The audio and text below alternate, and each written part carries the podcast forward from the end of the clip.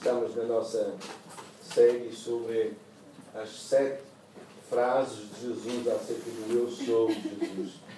E por isso nós vamos lá para, mais ou menos para a página 26, Continuamos.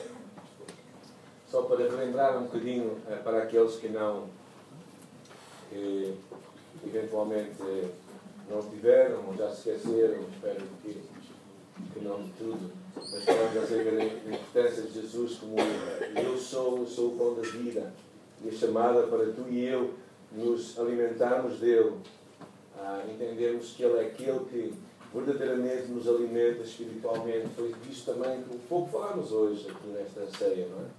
E a seguida falamos de Jesus como a luz do mundo.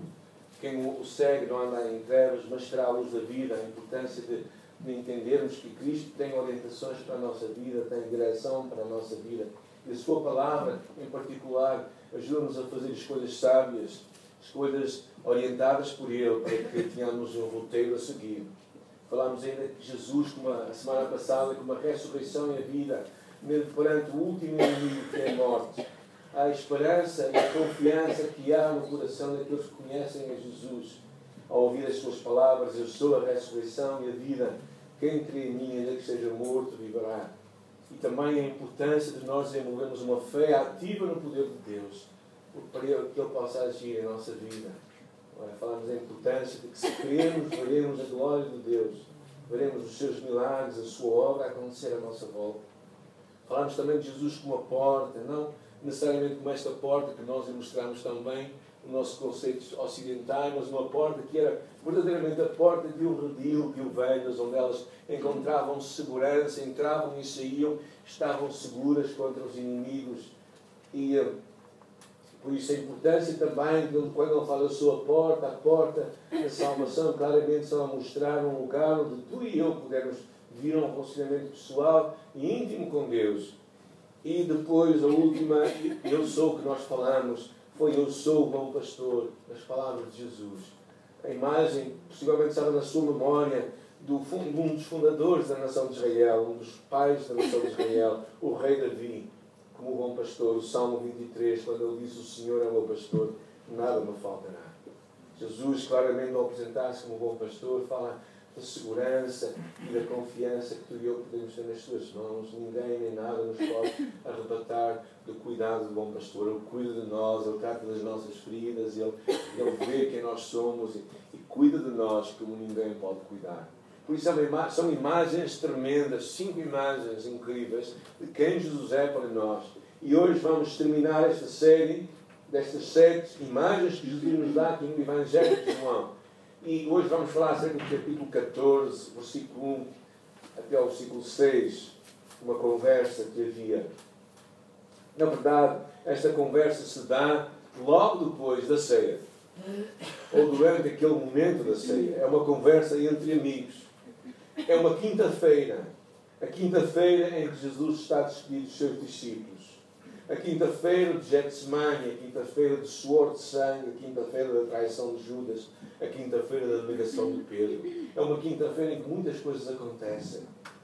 E os discípulos estavam com o coração perturbado, estavam tristes, porque Jesus tinha dito que ele ia partir, ia morrer.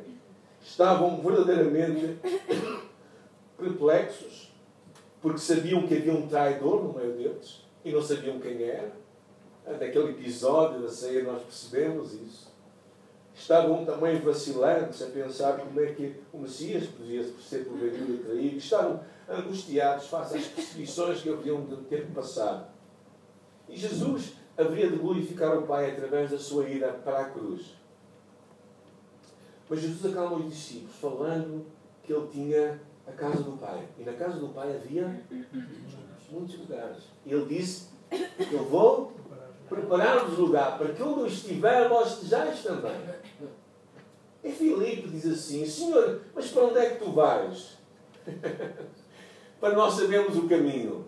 E Jesus lhe responde: Eu sou o caminho, a verdade e a vida, e ninguém vem ao Pai a não ser por mim. João capítulo 15, versículo 4. Perdão, João 14, versículo 6. É isto mesmo que vamos falar hoje. esta frase de Jesus: Eu sou o caminho, a verdade e a vida, ninguém vem ao Pai senão por mim. Jesus, o caminho. Aqui ele afirma apenas que há um caminho. Um caminho. O homem pode andar por outros caminhos, passar por alguns atalhos, mas sempre chegarão a lugares errados. Jesus afirma claramente que há somente um caminho para chegar ao Pai, e esse caminho é Ele próprio, o Senhor Jesus Cristo. Quando pensamos na Sua morte na cruz, entendemos claramente que Ele era o Messias prometido em Isaías capítulo 3, 53, que fala que todos nós andávamos perdidos como ovelhas sem pastor. Cada um se desviou pelo caminho, mas o Senhor fez cair sobre ele a iniquidade de todos nós. Jesus ao ver João Batista, ou melhor, perdão, João Batista ao ver Jesus diz, és o Cordeiro de Deus que tira o pecado do mundo. E em Coríntios, Paulo dizendo, falando disto, diz, aquele que não conheceu o pecado se fez pecado por, por nós, para que nós fôssemos feitos justiça de Deus. O apóstolo Pedro, mais à frente, diz, ele carregou no seu corpo sobre maneira os nossos pecados, para que nós, mortos para os pecados, vivamos para a justiça. O que basicamente vemos é que Cristo levou o nosso caminho, Cristo levou a nossa vida, a nossa morte. E se calhar pessoas às vezes dizem assim, bem, mas todas as religiões são certas, o que importa é que as pessoas as sigam corretamente. Porém, Jesus não diz isto. Jesus estabelece claramente uma única maneira de nós chegarmos a Deus Pai, e essa maneira é através de Jesus Cristo. O caminho para o Pai. Não é uma senda, uma senda incerta, uma trilha insegura, um atalho duvidoso, uma, uma estrada perdida. Não é uma escolha entre muitas, é verdadeiramente o único caminho. E penso que esta talvez seja uma das mensagens mais difíceis de entrar hoje numa sociedade plural e no qual as pessoas gostam pouco de serem obrigadas a tomar decisões. Mas lamento que é assim que Jesus fala. Jesus Cristo, ele disse: Eu sou o caminho, a verdade e a vida. Ele não é um entre muitos, ele é o único mediador entre Deus e os homens, Jesus Cristo, o homem. E quando vemos isto, percebemos claramente, ao ele alegar para ele isto, falamos da exclusividade. Como se houvesse uma casa para ser vendida um imobiliário e só aquele imobiliário tivesse o exclusivo de venda. O Flávio estava a falar disto, daquele exclusivo de, lá, do, lá da, dos, da comida para as galinhas lá em Santo não é? Há lá, há lá duas pessoas que têm o exclusivo, mas eles já são dois, é? Só eles é que podem comprar em Portugal para vender em Santo Tomé. Jesus Cristo é exclusivo. Ele não é um entre muitos. Ele é o único que tem poder para nos levar até ao Pai. Ao ele falar disto, claramente, ele se mostra como uma, a tua oportunidade, a minha oportunidade para chegarmos a este Deus. E depois ele fala o caminho, a verdade. É interessante, eu pus esta imagem que gostei de ver, diz, Jesus é o caminho. Quem está lá? Mas quem caminha é você. Ou seja, Jesus é o caminho, mas tu e eu é que temos de fazer as nossas escolhas. Ele potencialmente é o Salvador do mundo, mas tu e eu é que temos que escolher ser salvos por Ele. E essa é a grande decisão que nesta tarde, se calhar, tu tens que enfrentar. Caminhares com Jesus Cristo. A segunda expressão que Jesus usa aqui nesta frase, ele é a verdade. Claramente eh, faz nos entender numa cultura daquela altura que era baseada na, na, na, cultura grega, muito baseada no conhecimento. Quando Jesus, mais à frente, no livro do Apocalipse, aparece dizendo: Eu sou o Alfa e o Ômega, diz o Senhor Deus que é, que era e que há de vir. O Alfa e o Ômega. O Alfa, a primeira letra do alfabeto grego, e o Ômega, a última letra. O que é que existe antes da primeira letra? O que é que existe depois da última? Jesus claramente se coloca como a margem final da verdade. Os limites da verdade estão em Jesus Cristo. E se calhar Jesus começa aqui, eu acho, verdadeiramente a mostrar o quanto a sua vida é relevante para nós. Ou seja, No alfabeto não se pode dizer nada, qualquer coisa antes do alfa, nem qualquer outra coisa depois do ômega. Jesus Cristo é esta imagem. Ele é a verdade que liberta. Por isso é que Jesus, quando fala, num outro episódio, ele diz: E conhecereis a verdade, e a verdade vos libertará. Se, pois, o Filho do Homem vos libertar, verdadeiramente sereis livres. Então a verdade é que nos liberta, não é mentira, é a verdade que nos liberta. E Cristo se apresenta aqui como a verdade, a verdade absoluta de Deus, para que tu e eu vivamos vidas de liberdade, em que podemos escolher, fazer escolhas com a nossa vida. A segunda expressão é esta aqui, vida. Porquê? Porque a melhor notícia que tu podes trazer a um morto é o quê? É trazer-lhes vida, não é? Não vale a pena levares a um morto uns sapatos novos, se calhar. Pronto, tudo bem não vale a pena levares, levares ouro para ele levar para outro lado, não é? Tipo, aquela história daquele. Conhece aquela história daquele homem que estava a morrer e convidou três amigos dele, não é? Uma conversa e disseram assim: pronto, então eu vou fazer assim, vou pegar no meu. Se vocês sabem, quando eu morrer, fazemos aqui, eu quero fazer um contrato convosco. O contrato é que eu vou-vos entregar a cada um de vocês um terço da minha fortuna. Mas eu quero um compromisso vosso, é que vocês coloquem dentro do meu caixão. O dia chegou em que ele morreu. Os três amigos sabiam do combinado e por isso, um depois do outro, antes de ele ser enterrado, foram à frente e colocaram um envelope lá dentro. Depois do funeral, encontraram-se no café e conversa de amigos. E da sua primeira assim: bem, ele tinha de confessar uma coisa. Ele era um médico e disse assim: Eu precisei do dinheiro, parte do dinheiro para fazer umas obras. Vocês sabem que eu tenho uma obra de caridade e ajudo pessoas e precisei parte do dinheiro, por isso só coloquei uma outra parte. E assim foi. Aí vai o segundo, que era o pastor de uma igreja, e disse: Eu estava com obras lá na igreja e precisava de dinheiro para terminar as obras, pagar as obras, e, e por isso eu tirei parte do dinheiro e coloquei uma outra parte lá no envelope e está lá com o nosso amigo. E o terceiro, que era Bem, não vou dizer a profissão dele. Não vou dizer, não é um advogado. Só podia ser, não é? Disse assim, não, eu pus lá o dinheiro todo. Passei um cheque e coloquei lá dentro. Pois. É, para quê? Para mostrar que do outro lado não há nada. E o que tu e eu podemos fazer por alguém que está morto é vida. Jesus Cristo disse que nós estávamos mortos em delitos e pecados. Ou seja, tu e eu nascemos espiritualmente mortos. Quando Cristo veio para trazer vida, Ele veio trazer o que tu e eu precisávamos, vida e vida com abundância, diz Ele.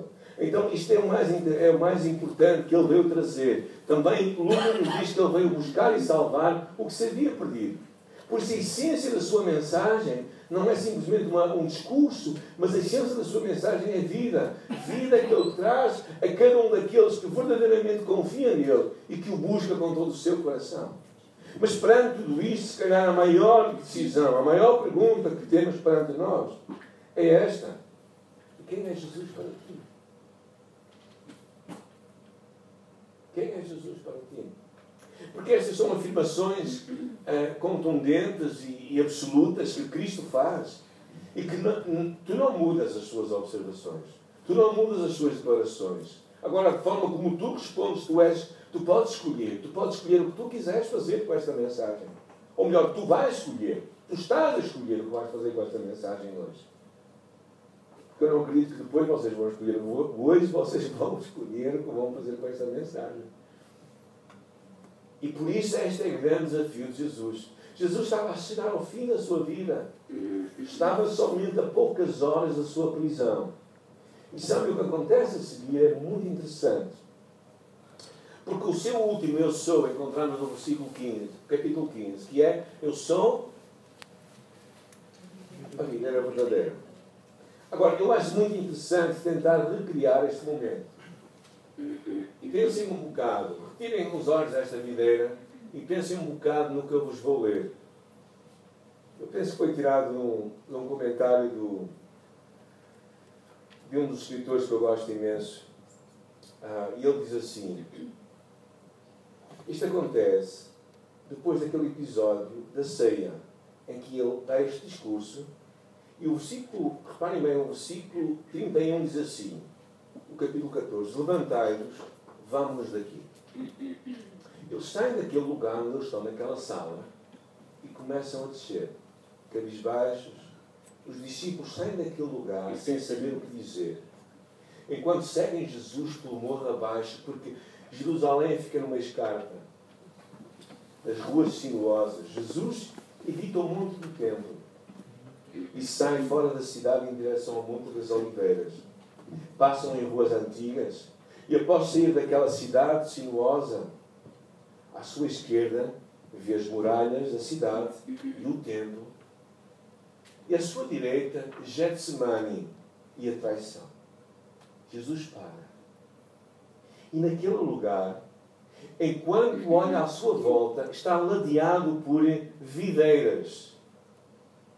Porque naquele monte de Jerusalém havia videiras. E possivelmente, pegando numa videira, num pedaço, numa videira, numa parra, diz assim: Eu sou a videira verdadeira e meu pai é o lavrador.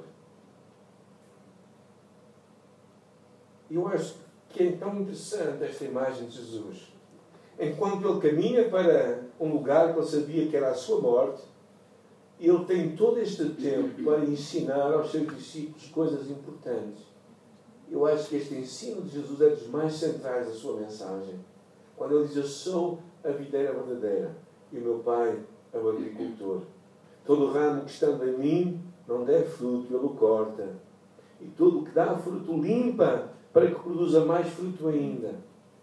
Vós já estáis limpos pela palavra que eu vos tenho falado. Permanecei em mim e eu permanecerei em vós. Como não pode o ramo produzir fruto de si mesmo se não permanecer na videira, assim também vós não o podeis fazer se não permanecerdes em mim.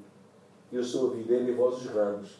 Quem permanece em mim e eu nele, esse dá muito fruto, porque sem mim nada podeis fazer. O que ensina Jesus de tão importante aqui? Eu acho algumas coisas. Eu só escolhi três ideias-chave. A primeira delas, a importância de tu e eu estarmos unidos a Cristo. Jesus é a videira. E um ramo não vai subsistir se não estiver ligado à videira. Se tu não estiveres ligado a Jesus Cristo, tu não vais ter vida espiritual, tu não vais ter poder, não vais ter energia, não vais ter capacidade. Jesus é a fonte da vida. Tudo o que tu e eu podemos ter de vida espiritual, de vigor, de energia, está em Jesus. Dele vem a seiva para a nossa vida. Por isso é que ele diz mais à frente: sem mim, nada podes fazer. Nada podes fazer. Tu e eu, espiritualmente falando, não somos nada sem Cristo não podemos fazer nada. Por isso, a tua e a minha maior preocupação, no bom sentido, deveria ser estar unido, ligado a Jesus plenamente. Estar ligado de tal maneira que nada impedisse que nós recebêssemos toda a senda que Ele tem para nós, todo o alimento que Ele tem para nós. Assim como a, a videira precisa de estar ligada, a vara precisa de estar ligada à videira, nós precisamos estar plenamente ligados a Jesus. E essa é a maior chamada, se calhar, para ti e para mim. É tu estás ligado a Jesus Cristo. Mais do que estás ligado a uma igreja, tens que estar ligado a Jesus. Tens de estar ligado a Jesus. E ligado de uma forma intencional. Intencional com este desejo de estarmos unidos a Ele, porque Ele é a vinha, Ele é a videira verdadeira. A segunda imagem que eu queria que vocês pensassem é a imagem do labrador. Quem é que é o labrador? Pai. Eu quero que vocês pensem uma coisa. O Deus do universo, o Criador dos céus e da terra, cuida de ti. Cuida de mim. Se tu pensares que todos os dias, se tu pensar na imagem do labrador, quem é que já podou aqui? uma vide. Meia dúzia. É um ato muito interessante. Muito interessante. O lavrador que vai podar, o, o viticultor que vai podar, ele tem que saber onde vai podar. Ele tem que saber como cuidar. O que é mais interessante é que vocês pensam que é só na altura da colheita que ele aparece, mas não. O verdadeiro lavrador, ou o verdadeiro viticultor, ele cuida de todo o processo. Ele sabe quando deve adubar, ele sabe como deve. Eu acho interessante, às vezes, o cuidado que eles têm. Eu vi isso na, no, no nosso irmão Couto, o pai de Joaquim, lá em Lousada, a forma como ele cuidava, a forma como ele orientava também, e depois dizia, bem, eu vou ter que cortar isto aqui porque o sol não vai passar e as uvas não vão, não, não, não vão desenvolver como deveriam. Então, ele está atento a todo o processo. E Deus também, como lavrador, ele está atento à tua vida. Ele está atento em todo o processo, tudo o que está a acontecer em ti. Ele está verdadeiramente, intensamente envolvido na tua vida. Tu não és deixado ao acaso. A tua vida não está ao Deus dará. É? Verdadeiramente, Deus, de uma forma como o lavrador, o seu trabalho também não está dependente do tempo que ele está a controlar. O seu trabalho não está dependente da qualidade da semente, porque é a sua palavra e ela é melhor que existe. Há uma coisa que ele decide não controlar, e isso é o solo, a terra. Porquê? Porque isso és tu e sou eu. Isso é tua vontade, é minha vontade. E Ele dá-nos a escolha para escolhermos se queremos ou não queremos ser trabalhados por Ele. Ou seja, eu acho que é muito interessante, porque é quase a mesma imagem daquela de ele, quando ele diz eu sou o bom pastor.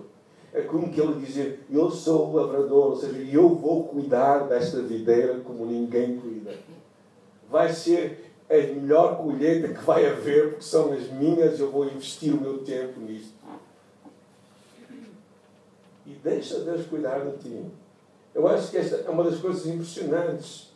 Esta imagem, se vocês pensarem que o próprio Deus que decide, ele não manda qualquer um cuidar. Não é? Claro, ele manda profetas, ele manda pastores, aqui na terra, ele manda mensageiros, mas ele próprio é o que está envolvido na obra. Ele próprio é que está envolvido no ato de cuidar.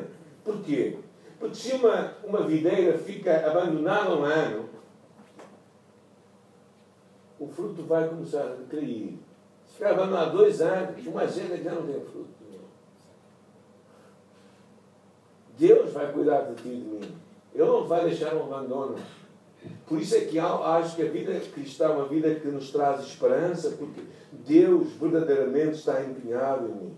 É como aquela imagem quando nós lemos do pastor, vejam quem é o meu pastor, é como se nós pudéssemos dizer, vejam quem é o meu viticultor, aquele que cuida de mim a cada dia, para que eu dê fruto. Eu acho que a terceira lição que se calhar nós podemos tirar aqui é esta ideia da nossa identidade, quem nós somos, ramos da videira verdadeira. Ou seja, tu e eu, tudo o que tu és hoje, está determinado pela tua ligação à videira que é Jesus Cristo. Eu acho que isto é tremendo, não é? Ou seja, nós não, nós não estamos fora de Jesus, nós não temos vida espiritual, mas em Jesus nós temos vida e vida com abundância. Ou seja, eu sou e tu és um ramo da videira verdadeira que Jesus Cristo é. E Ele vai cuidar de nós. Ou seja, e uma das imagens que eu gosto imenso é pensar quais as expectativas de um, de um viticultor ou de um agricultor. Porquê é que ele está a trabalhar afinal? Porquê é que você dá um, um trabalhador trabalha? Um viticultor trabalha, um agricultor? Aquecer? É o produto do seu trabalho. É? E é isso que. Porquê que achas que Deus trabalha na tua vida? Para ter trabalho? Não. Há pessoas que pensam que é assim, mas não. Deus não anda a trabalhar para aquecer. Ele está a trabalhar para que tu tenhas fruto. E fruto que permanece. Diz aqui o capítulo 15, versículo 16. Agora eu estou a ver alguns a pensar, mas que fruto é este? Vamos já falar sobre isso. Às vezes nós pensamos que que Deus criou-nos para sermos felizes. Eu ouço isto muitas vezes. Mas eu acho que Deus nos criou para outras coisas também. Muito mais, não nos criou para que nós sejamos uma bênção para os outros. E uma bênção para as nações à nossa volta. Há uma imagem muito interessante que ele fala que o reino de Deus é semelhante a uma árvore que se estende. É uma das parábolas de Jesus. E que traz e que traz sombra e que os pássaros vêm e se aninham diante delas. E fala que o reino de Deus é assim, ou seja, o Evangelho é, e diz que depois então será que as nações virão e ficarão debaixo das asas. Ou seja, Deus está a querer abençoar as nações através de ti e de mim. Deus está a querer estender a sua bênção para os outros, através de nós estendermos os nossos galhos e tocarmos as vidas das pessoas. É interessante um livro de um homem chamado Bruce Wilkerson, e ele tem lá umas imagens muito interessantes. Ele diz assim: Jesus não nos conduziu a esta roda iluminada por tochas só para realizar os nossos sonhos. Os nossos sonhos, como os demais discípulos, são sempre pequenos demais. Estamos aqui para cumprir os sonhos de Deus, para que possamos trazer glória por meio de uma vida extraordinariamente abundante. Mas antes de pensarmos acerca deste fruto, eu gostava que nós pensássemos num outro fruto, o fruto do trabalho de Jesus. Isaías capítulo 53 diz assim, falando do Messias, e diz: O trabalho da sua alma ele verá e ficará satisfeito. Qual é o trabalho da sua alma? Qual é o trabalho de Jesus? Qual é o resultado da sua obra? Nossa.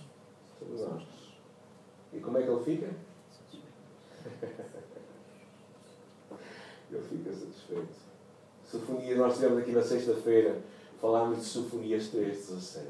O Senhor está no meio de ti, poderoso. Ele se deleita em ti com alegria. Deus está satisfeito. Nós somos o primeiro fruto do seu trabalho. Ele se alegra connosco. Eu quero te encorajar a pensar. Não, temos, não vamos desenvolver muito mais este tema, mas o propósito de João capítulo 15 é que ele é a videira verdadeira para que nós saibamos dar fruto. E o que é fruto? Antes disso, porém, o que é que ele faz para que demos fruto? Ele poda. O fruto, o que é que são frutos? O fruto são as nossas boas obras. A palavra de Deus fala isso claramente. Deus criou as boas obras para que nós andássemos nelas e criou-as antes da fundação do mundo. Deus espera que a tua vida, a minha vida, tenha obras que os outros digam bem, aquela gente, aquela gente é diferente. Aquela gente verdadeiramente, aquilo que fala, faz.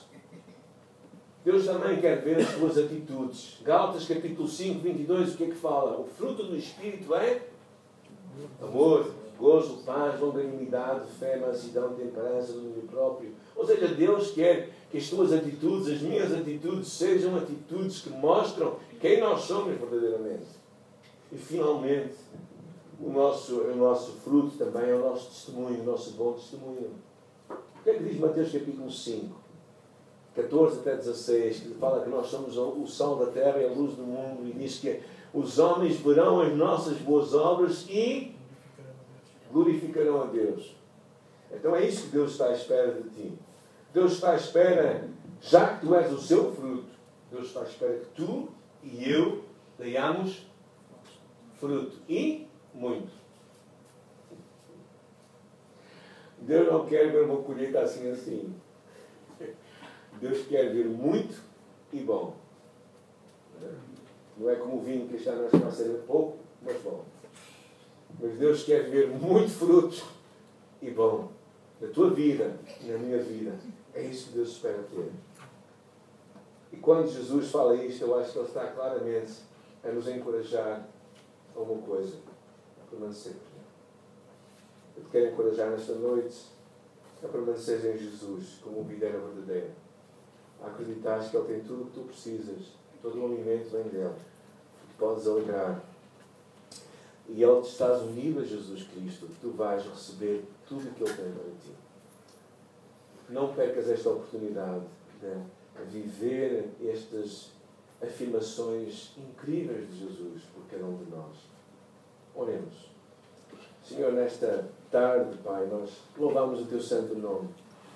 Louvamos o teu nome, Pai, por quem tu és, Senhor, o caminho, a verdade e a vida. São afirmações tão, tão radicais, tão perentórias, mas ao mesmo tempo tão encorajadoras para a nossa vida, Pai. Nós queremos caminhar contigo. Nós queremos viver a tua vida, nós queremos viver a tua verdade, Senhor. E, e viver aquela vida com abundância que tu tens prometido aos teus filhos, Pai. Muito obrigado também pelo facto de tu, como agricultor, tu estás a cuidar de nós, tu estás a cuidar da nossa vida, tu estás a trabalhar em nós. Não nos deixas ao acaso, tu estás a fazer uma obra em nossa vida. Eu acredito, Deus, com todo o meu coração, que, que às vezes até as coisas más que nos acontecem, as adversidades, as dificuldades, Senhor, as aparentes derrotas, Pai, são grandes oportunidades de Tu trabalhar em cada um de nós, Pai. Por isso não nos deixes entregues às derrotas que nós possamos passar, não nos deixes entregues, Pai, às frustrações que nós possamos ter, Senhor. Não nos deixes entregues ao desânimo que possa vir sobre a nossa alma, Senhor. Mas ajuda-nos a acreditar e olhar e a ver um Deus que trabalha em nós, que está a podar a nossa vida, que está a trabalhar na nossa vida, que está verdadeiramente, completamente empenhado em cada um de nós, para que nós possamos dar fruto e fruto que permaneça, Senhor. E nós oramos em Teu nome. Amém. Amém. Amém, Senhor.